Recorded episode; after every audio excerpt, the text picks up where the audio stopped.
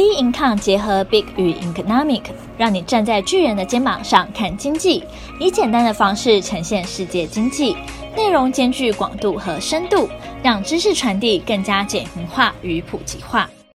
各位听众好，欢迎收听投资前沿新观点。今天由我们财经诸葛 David Chen 向各位听众聊聊大幅跳动新常态，操作策略备受考验。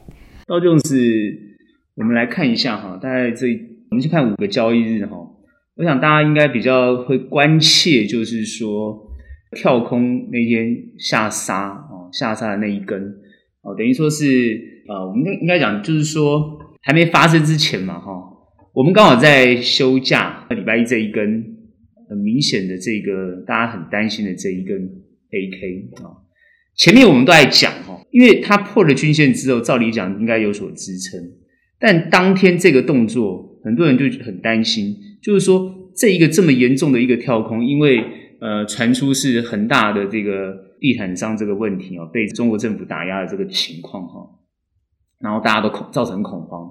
因为我之前讲过，恒大的问题其实不用太担心，可是市场的反应就是很担心。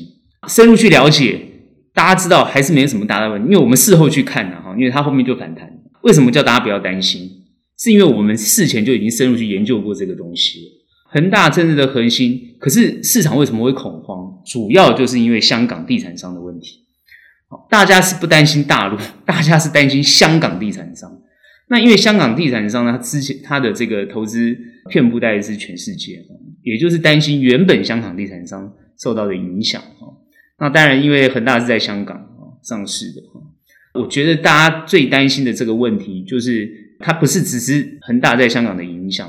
而是呢，因为恒大有很多相关其他的投资，但地产是它最大的这个，等于说它的母体啊，所以市场整个动荡，尤其是美国市场，尤其是华尔街啊，就是有一些我觉得过度恐慌，等于说是一些分析啊，或者是一些市场传言，然后呢造成这个呃大跳动。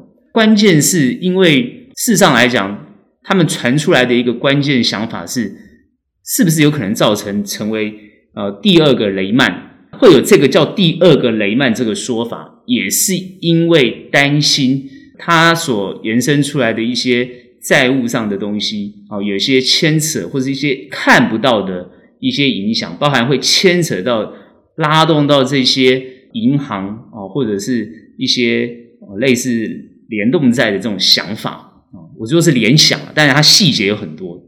但事实上来讲，这一些东西为什么我们会说不影响？很多人说不影响三个字，好像好像就是呃一一句话带过。但是是实际上细细去分，发觉每一个点都影响。那那一天跳空下杀的那一天哦，道琼斯大跌，所有人很多人讲说，细细去看，果然是有影响，所以就想要推翻之前说不受影响的这个看法啊、那大家当然都很恐慌，但最后他收了一根下影线。其实市场其实就是过度反应，道琼斯很明显留一个很长的下影线，然后之后的连续三个交易日全部都是呃往上的一个情况。当然第二天还是很恐慌，但是呢在后面的两天就站稳了。可是目前看起来呢，都还是留了很长的上影线。这也就是说市场现在还是很担忧哦，这很明显的很担忧。很担忧什么？就是说，大家现在目前我要探讨，今天要探讨主要是什么？就是说，为什么现在这个金融市场上哦会有这么样的一个不稳定？很多朋友当然会问哦，如果后面还是看好，因为之前大家都会讲说，哎，你提到就是说，呃，下跌就是一个很好的买点呐。那现在怎么看起来一直都有一种好像呢不断破底、破底反弹、破底反弹，好像一直在反复这个一个局面哦。事实上，未来哦，我的判断就是一直会反复这个局面。啊、哦，不管是到年底，不管一直到明年，我觉得会一直都是这种局面。那至于呢，会一直这种上上下下是往上，趋势是向上，还是上上下下就慢慢的往下去走？哦，那当然这个就要看后面整体的一些变化。这个地方呢，可能也没办法去预测说它到底是呃整个趋势是向上，还是整个趋势会向下，它没办法预测。为什么？哈，哦，因为它。这个大幅震荡的这个态势已经会确立了，那这个确立来自于什么？就是 FED 的态度。这一次 FED 的态度已经很明确。其实事前大家已经预测了嘛，其实也都预测到了，也都知道他一定要缩表了。哦，那之前这个欧洲央行这边已经也确定了，哦，它就是一个要做一个缩减购债的一个一个动作。所以呢，感觉上 FED 这个主席他基本上来讲呢，感觉是走这个 ECB 的这样的一个政策哈。那其实 ECB 基本上它的政策已经确定，它提前这样做了。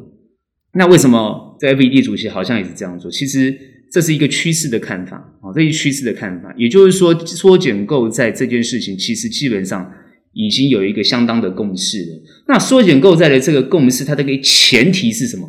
它的前提应该是所有世界上主要的呃这个国家对于疫情的看法也基本上确定。其实疫情这件事情。当然，还是这个确诊人数还是不断的在上升哦。其实呢，虽然有下来一点，我们最近看还是上上下下没有错，有些上有些下，但是也就是慢慢趋缓有控制的一个局局面。那基本上来讲，就是说大家已经不再受这个，等于说对经济的预估跟经济的预判，已经不再受这个疫情所左右。各国政府基本上已经认定，疫情这件事情，要么就是选择。哦，与病毒共存，要么就是选择清零，像中国大陆是清零。那这两个不管是怎么做，那都已经提出一个有效的对策。那既然这个东西产生出有效的对策，所以各国的央行，尤其像联准会这样子，它就已经确立了疫情这件事情不再去影响它的对它的决定。虽然他一直强调，哦，各位要知道，FED 一直强调，它是针对。哦，他比较在乎、比较关注的是就业的情况哦，因为就业会影响到消费，消费会影响到底层的经济有没有办法复苏，有没有办法拉动的这个情况，所以他基本上就看的是就业。这个我们谈了很多次哦。如果你不懂经济学也没有关系，最基本你要知道消费很重要，只要不消费，经济就会萎缩哦。基本上来讲，现在各国为什么要发券给现金，就是希望你赶快去消费啊，希望能够拉动经济。只要通缩也好。其实有时候大家不怕通膨，比较怕通缩了。通缩的概念就是大家不消费，那物价就一直涨，不消费，哦，那或者物价一直跌，你还是不消费，这也就是通缩的一个概念。我们基本上来看，因为很明确的就是说，如果 FED 它不受疫情影响，它还持续关注它的这个呃就业情况。那如果疫情影响到就业，但是这个影响就业的呃是短暂的，很快就会复苏，或者很快。就是会做一个很简单的，马上就一个改变。它基本上来讲，就不会把它当成是一个长时间的一种一种政策，一个一一个状况，它就忽略。所以这个时候，他就会试出他比较鹰派的态度。所以我们这一句在看，如果他今天已经试出鹰派态度，甚至呃已经确定它要提前升息这件事情，尤其是提前在明年做升息这个动作，原本它设定是后年哦。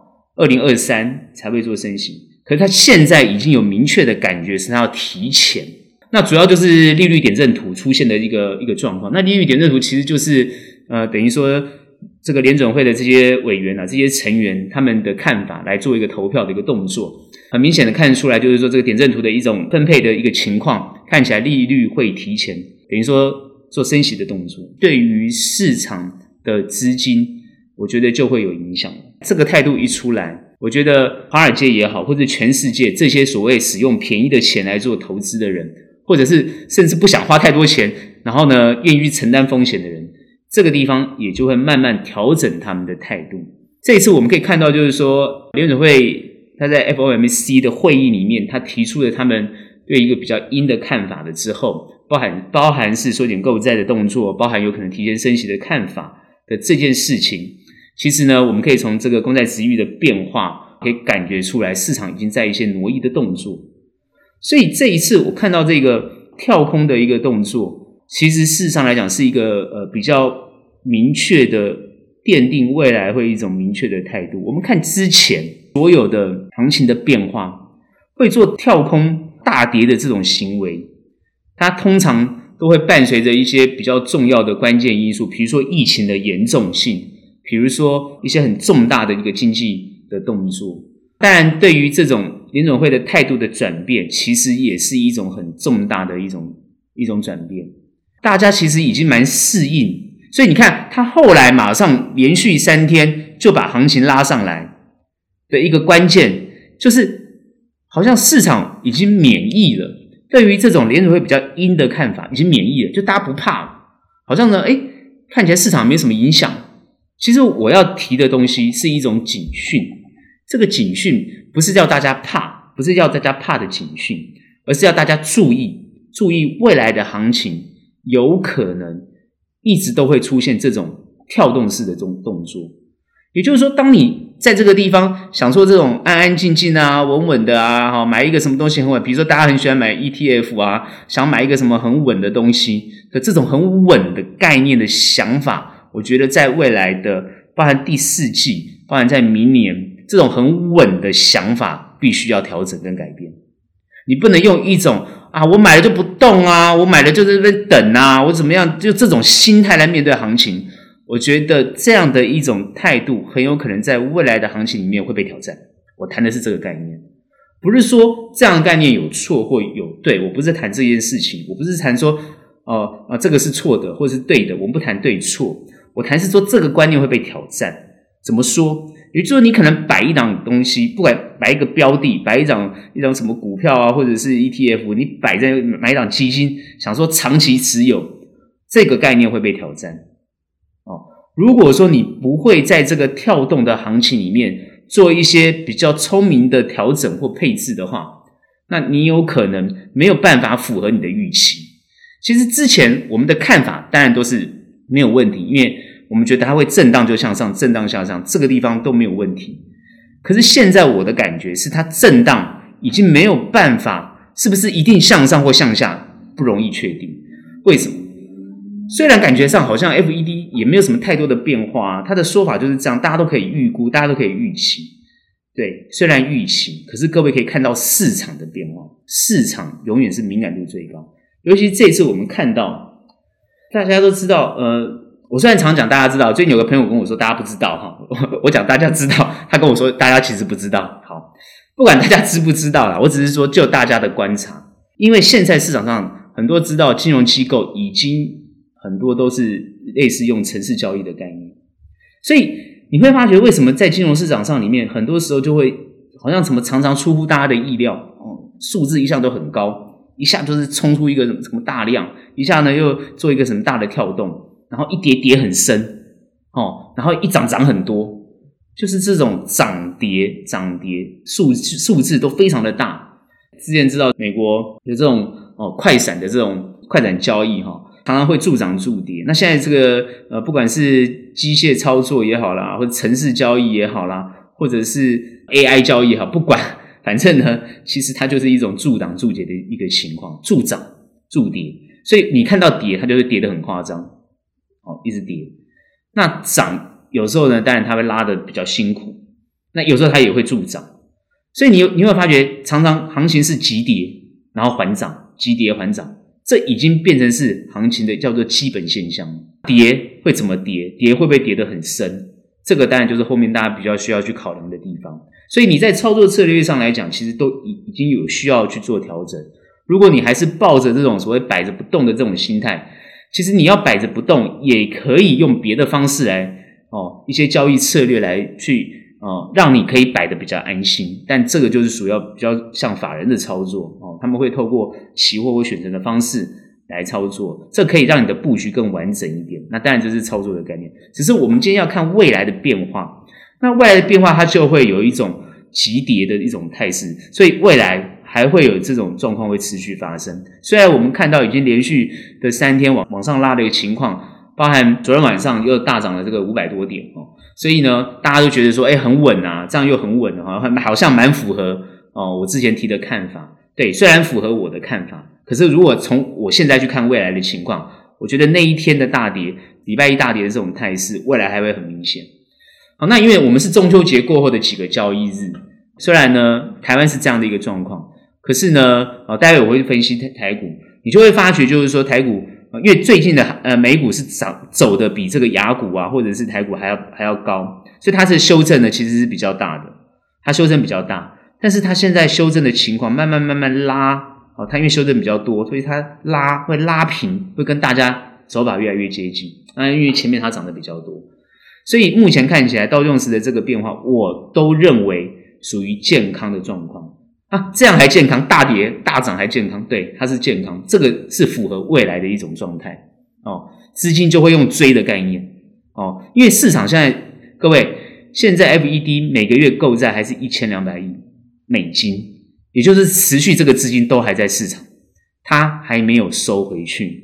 那如果缩减购债，它不是一次就是说哦，我不买了哦，没有，它是我要买，只是我买的比较少，然后会可能会持续一直到明年中旬哦，它就全部把它收回了。那之之后呢，可能就是开始哦做资产负债表的这个调整哦，然后后面才有可能这个升息。可是它现在也不是哦，可能资产负债表它是可能摆旁边的，马上可能要做一个升息的动作哦，当然升息的呃码数可能不会很多。但是这个对市场就已经有所有所有有所动荡了，资金就会开始哦会害怕，就会开始有移动，甚至呢会被缩减。所以这边的风险是资产，它未来的所面临的这种哦压力就会越来越大。也就是说，不管是美股哦，或者是未来的这个 IPO 哦的一些新的股票，或是各位所期待的独角兽或者是什么什么的哦，它的估值就不会像过去以往这么高了。哦，在一个资金宽松的情况之下，估值变高是不大可能的，会说有所压抑，资金就不会这么泛滥，因为现在要收资金，哦，市场上收资金，各位有没有感觉到？不是只有美股在，呃，美国市场在收资金，不是诶，你看欧盟已经要动作了，哦，之前澳洲已经在动作了，就其实他们都是同一个时间才开始做动作，哦，那不管是欧盟或者是这个澳洲，其实前面的。中国也在收资金，前阵子在收资金，最近在打，收的资金更多。好，那我们现在看这个国际政治跟国际国际关系的一个状况，最近最明显的一种状况，就是当美国脱离了阿富汗的这个战场，脱离了这个整个中东的这个局势的时候，他现在把重心放在亚太，尤其是他最近跟澳洲。做了这个核子潜艇的哦，他们叫做三铁啊，三铁的一个合作，把英国、澳洲跟美国做一个三铁的合作，然后准备出售十二艘核子动力潜艇给澳洲，让法国非常跳脚。这件事件，这件事情，虽然你看感觉上，诶，跟这个市场没什么关系啊，跟大家没什么关系啊，可这个已经是一个很重大、很重大的宣示。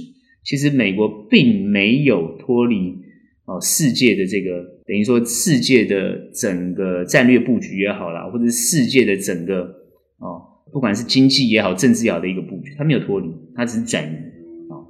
那转移，它已经讲得很清楚，它的转移主要是针对中国。那现在美国虽然两党恶斗非常严重，而且大家都很关心，也很在乎哦，最近比较重要的议题，虽然这个重要议题被美股涨的时候呢，已经掩盖掉了哈。他们最大的意义就是。现在这个联邦政府很有可能因为举债上限的问题而没有办法哦来发这个薪资啊，哦就是有可能关门的这个问题。那当然最近昨天晚上很明显很明显的这个啊裴洛西已经讲了，就是说啊会先短暂的购债上限哦，他把它调整，让这个薪资可以先发啊，先解决这件短眼前的问题。因为现在共和党是卡住哦，把购债上限卡住。好，那卡住的前提是什么？正因为他们要包裹这个三点多兆的，要包裹跟之前前面的呃一点多兆的公共建设的全部把它包裹在一起，等于说你如果共和党要过这个一点多兆的公共建设，你一定要投我这个三点多兆的，哦这个医疗保健啊，这个等等之类的，这样我才要投。其实就是被民主党党内的这个左翼啊，比较偏左的这个概意念呢，啊控制住。那这个问题当然要解决，不然这个购债上限没有办法解决，那联邦政府又要关门。哦，那这个都会影响市场，没有错。但这个影响市场感觉上是比较短暂，所以华尔街基本上又有点把它忽略掉，因为感觉上每一次都是狼来了嘛，最后都还是把薪水发出去了嘛。哈，那这个问题哦，我们去看，那为什么不管是拜登也好，政权也好，虽然他们两党在恶斗，可是他们同时间，他们对中国的态度都是一致的。各位可以很明显的感觉出来，对中国的态度都是一致的。川普很明显就是贸易。哦，关税哦提升，仗我是不会打，但是呢，抱歉，贸易关税我是一定会调整的啊、哦。那拜登呢是沿用了这这个川普的这个贸易关税的问题，他现在都没有降，但是他表现出来一个态度，就是说我们可以谈，川普是不谈啊，那那那拜登是可以谈，但是他同时间做一个军事部署的动作，也就是说，我觉得未来国际政治的关系哦，在军购方面会不断不断的强化跟增强。那现在最大的政策呢，大家都知道，就是说，呃，美国不断的在增加它的军事预算，也同时间跟它的同盟国做预算增加的动作，联合起来给中国压力。所以中国现在当然也是不断的要提升它的军事预算。那这又谈到，就是说，之前苏联政政府，苏联为什么在冷战时期最后整个苏联会被经济拖垮，后来造成它整个呢苏联的瓦解啊。其实这是一个很重要的冷战政策，其实就是双方不断的提升军备的竞赛。打是不会打，因为大家都有核武，不能打，不能打怎么办？军备不断提升哦，你有我也有，我有你也有哦。我上太空，你要上太空，我要干嘛你都要干嘛，自然而然，苏联没有那么多的钱就垮掉了，很自然就是这么简单。那他们想要同时间用同样的态度来面来对中国做这样的一个态度跟政策，目前看起来这个政策略哦，看起来。呃，会不会奏效不知道。不过呢，大家看不懂中国，不懂中国为什么要自己砍自己的企业啊、哦，自己砍这些所谓的贪腐啊，那砍这些所谓的哈前一个政权下来的这些所谓的什么二代什么的。那不管他怎么做，他们看不懂哦。我觉得慢慢他们会看懂中国。也就是说，中国的经济会不会因为美国提升军备，中国也跟着提升军备？所以呢，造成呢跟苏联这样的状况一样。其实这边很肯定的答案呢，哦，告诉美国的朋友是不会的哈。中国人跟很中国人跟这个苏联人是不一样的哈，哦，俄国人是不一样的，不会不会有这个问题。但是他们会怎么样的方式？这个当然我们也很难在这个地方预估。我们只是说这个地方不会。但是双方增加军事竞赛或军备，这个军事呃的预算增加，这个是。全世界都会这样做的，不是只有中国会这样做，会不断的做竞争啊。那这边会延伸到为什么同时间大家在军备竞赛的过程当中，那中国为什么要参加这个 CP 啊 TPP 的这个这个这个组织啊？CPTPP 基本上原本是美国主导的，后来川普不参加了啊。这是 CPT 是奥巴马政权。在政府时代要要做的哈，因为重回亚太嘛，他们就是要做这件事情，主要是联合了日本啊来做 CPTPP 的动作，但是呢，呃后来没做，那没做之后呢，啊主要 CPTPP 是要跟 RCEP 做竞争的哈，那后来没做，那没做之后呢，现在拜登要做，川普没有做，拜登要做，好，拜登现在要做，他们没有加入，他是在观察，美国还是没有加入啊，美国还是没有加入，可是呢，这时候我们看到中国加入。那中国加入之后呢，后来，我们台湾也要加入啊。中国没加入，可能台湾不会加入。现在中国要加入，台湾赶快加入。但是现在还没有通过，那必须要成员国都同意才行啊。事前只是提出申请而已啊。那现在中国先提出申请，那台湾呢也提出申请。那我们在后面看这个情况，我为什么要特别提 CPTPP？我们为什么要特别提中国要加入 CPTP？C CPTPP？主要就是中国其实没有各位。想象的哦，就是呢，自己关起门来，所谓的做内循环。其实中国还是持续的、不断的想要跟外国的哦，能够愿意跟他做朋友的国家来做贸易的动作。也就是说，他还是同时需要做外循环。也就是说，未来的国家在竞合的过程当中，其实合作的空间会比竞争的空间更大。所以，我们大家讲，我们之前在讲说，因为美国的。做自我保护，我们讲说，他在国际贸易的过程当中，他已经比较是针对自己国内的生生产或国内的发展为主，跟各个国家的关系，其实呢，就是开始有所转变。但是他同时也去寻求一些改变。虽然他这次得罪了法国，可是他又把澳洲掌握回来。当然他们会谈一些细节啊，不过我我觉得不外乎就是一些合约上钱的一些赔款的问题，大概就是这样子，反正就是钱嘛，其实没有什么差。但是我们看到的就是说，他会做这样的一个举动跟态度，当然是针对中国。可是中国也会开始去不断的跟其他不支持美国的国家，或者是不支持所谓的北约的国家开始做一些连接跟互动。中国也要交朋友，只要中国他愿意交朋友，他在贸易上就不会封闭。也就是说，他同时间会跟他愿意跟他交朋友的国家做很多贸易上的互动，所以他也不会以别人在封锁他，他会想办法突破封锁。所以在这个东西的角度，我为什么要谈这个东西？也就是说，对全球的经济的变化，如果各个国家贸易壁垒越来越分明的情况之下，对全球经济是重伤的。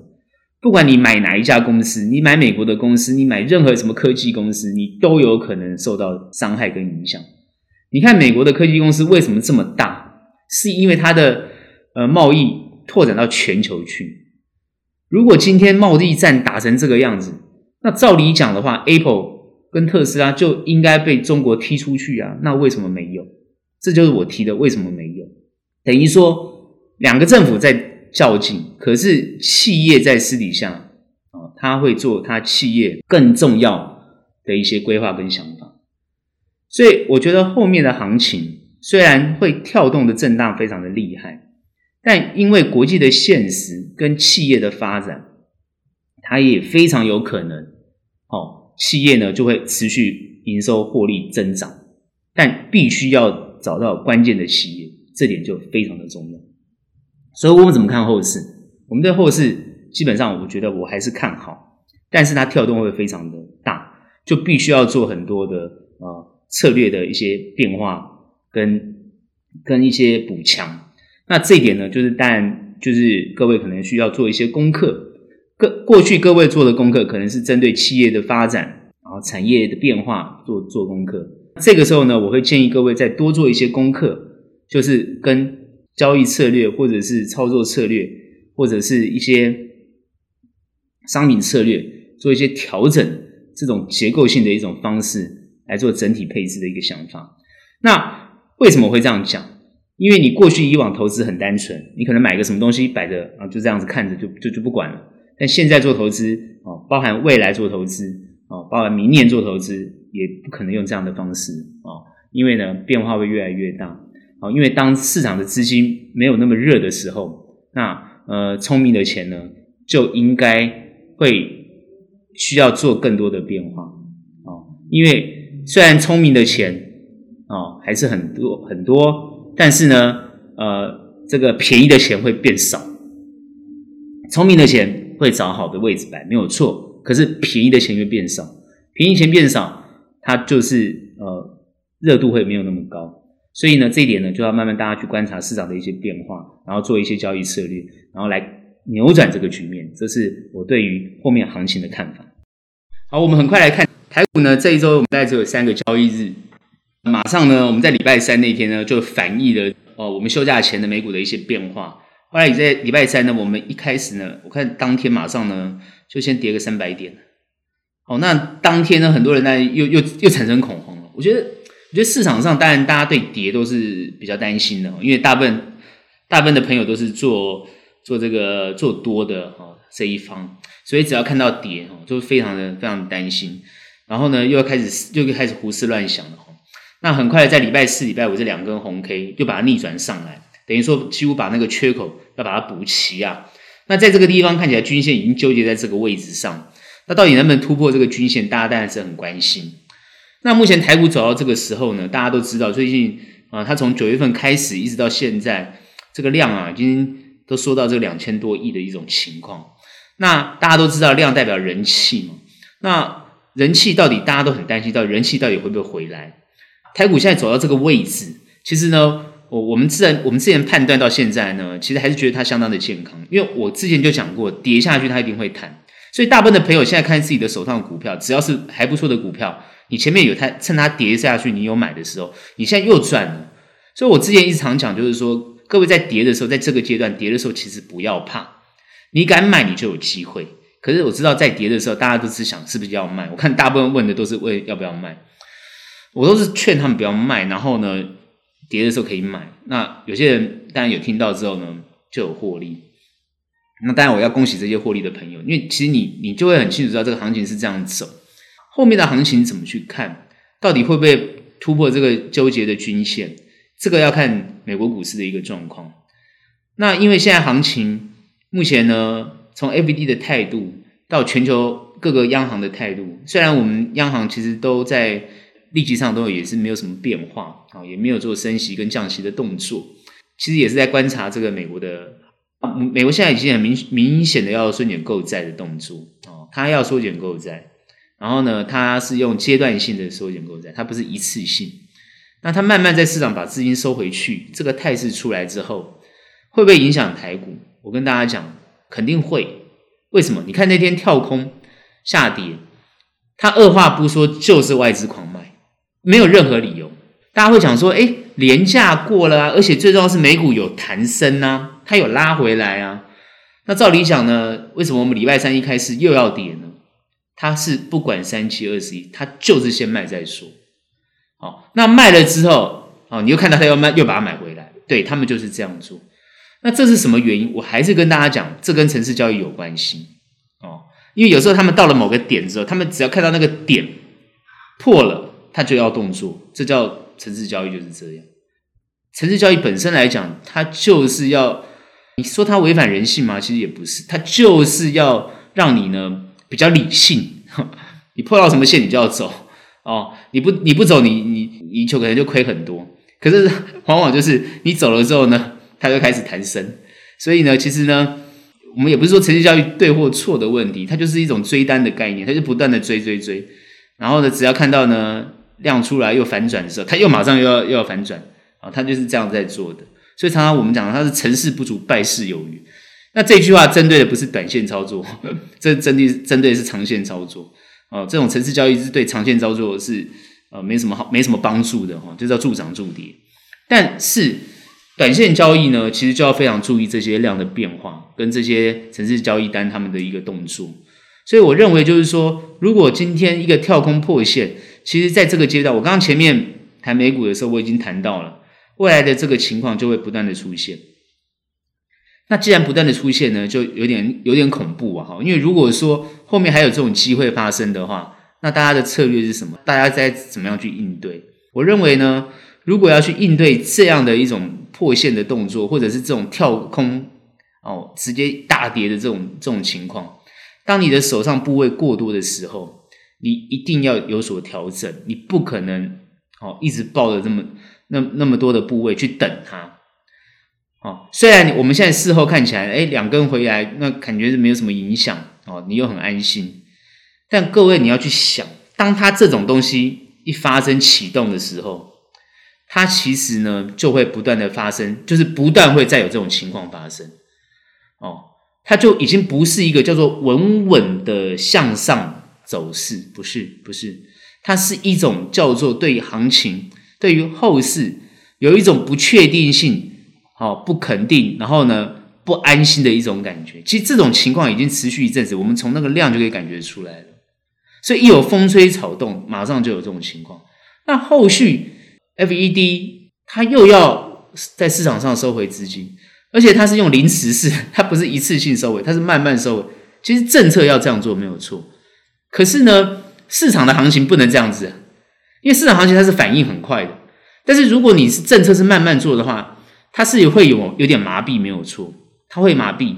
可如果突然有一个坏消坏消息出来，再加上你又是收回收资金的情况，那它就会加速它的下跌。反而你会看不到支撑，因为过去便宜的钱会去支撑。你去看，有时候奇怪，该跌的时候它为什么不跌？因为便宜的钱会去撑撑行情，因为钱太便宜了嘛，太多了嘛，我随便砸嘛，我没有差，那你就会觉得，呃，行情就慢慢被它拉上来了，莫名其妙，对，就是莫名其妙。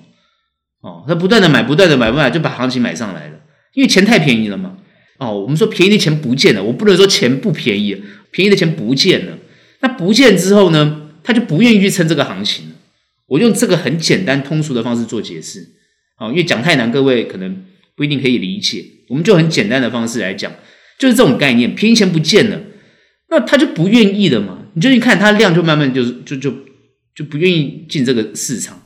那不愿意进这个市场之后，它就没有一种支撑的力道，它就会加速往下走。所以我今天看到这个跳空跌。是一种很大的一个讯号，它不叫警讯，是一种交易策略的改变哦。过去呢，你会发觉大跌、大跌、大跌，哦，它有所支撑，可能是政府基金啊，可能是这个公股基金啊，各方面会去撑这个行情，对不对？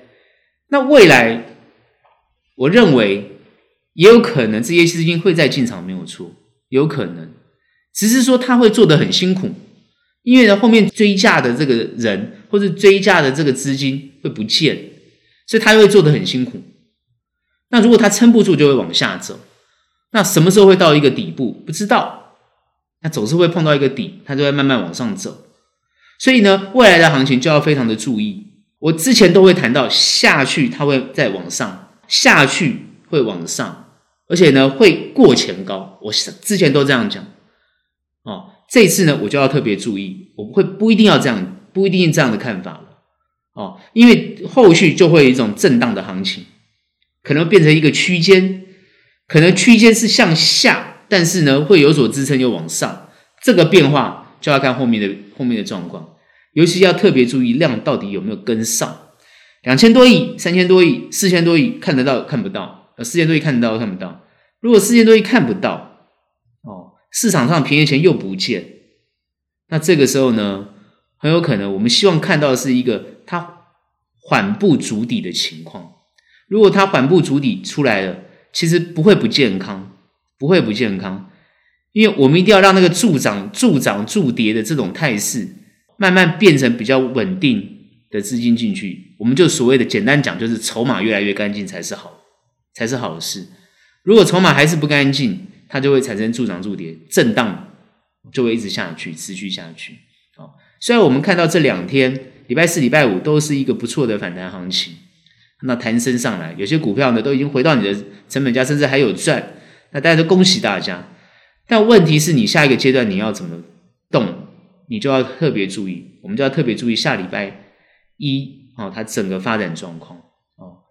那能不能够突破前高，能不能站稳这个行情啊？我们就要特别注意跟观察。市场上有没有好消息，就要特别去关注。不管是财报的好消息。或者是呢，国际贸易的好消息，或者是呢，这个有没有新的科技，有没有新的呃商品创造好的市场？当然，各位都知道，今天啊是 iPhone 十三嘛，那我们所知道是排队人变少了，是不是有有有减少了？这个都要特别去注意哦。所以特别要去观察，就是这个消费的情况有没有增长，然后呢，新商品有没有创造一个呃更大的营收？然后新商品创造更大的营收，有没有拉动整个产业链的一个变化？产业链有没有被它整个拉动起来？其实之前大家都知道手机在拉动市场，那现在又希望电动车可以拉动市场，那就看看有没有这个变化，呃，有没有这个真正拉动到的一个情况啊？这个这些东西都要特别特别的去观察跟注意。不管是呃台湾的政治变化，或是国际的政治变化，现在都要特别去观察。呃，我们台湾但比较关心可能是两岸的状况啊，啊、比较比较看比较关心的是可能中美关系啊，啊，台美关系啊，哦，这些东西都是要特别去观察这些这些有没有办有没有会不会去影响行情，哦的一些情况。那我个人的感觉是这样子，其实呃这些都会影响，但是我认为它只是影响短时间短线行情的变化。那长线怎么去看？哦。我认为长线的朋友你要做哦，所有有跌的机会都是你最好的时机。只是你会说，到底是马上看，可以礼拜一大跌能买吗？哦，什么时候大跌能买吗？各位，大跌都可以买。问题是，你所谓的大跌，比如说跌个三百点啊、四百点、五百点、啊？对，这种大跌，我觉得是可以买。只是我们当然都希望买到一个比较好的位阶跟比较合理的位阶。所以你要看准，第一个是看准产业。第二个就是它有没有适度的修正。那当然，很多朋友做短的朋友想要追强追高，这也没有关系。只是你在做追强追高的动作，你的风险意识一定要增强，一定要增加哦。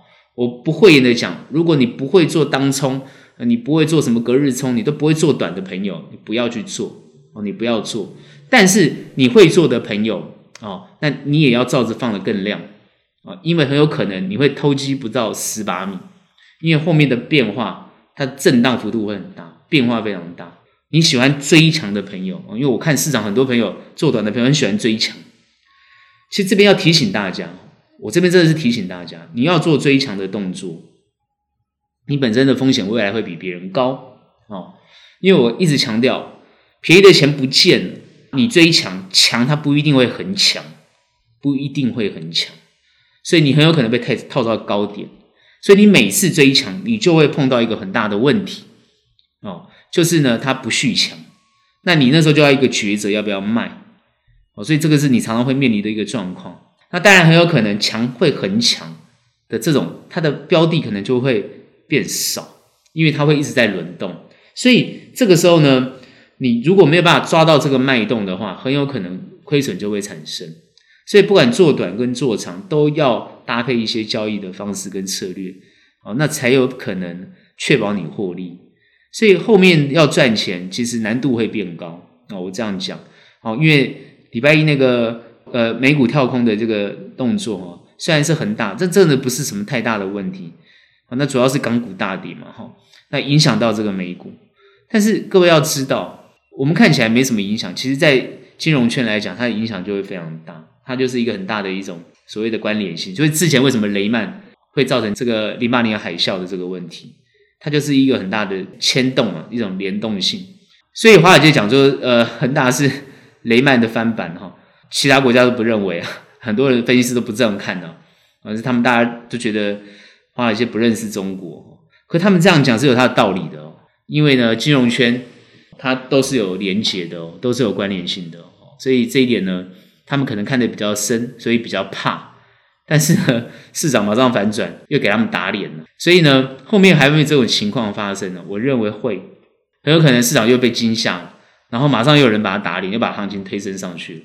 所以这个会，那已经 FED 的态度这么明确了，所以我认为呢，再创高的机会，除非呢，就是拉回拉的比较深，它才有创高的机会。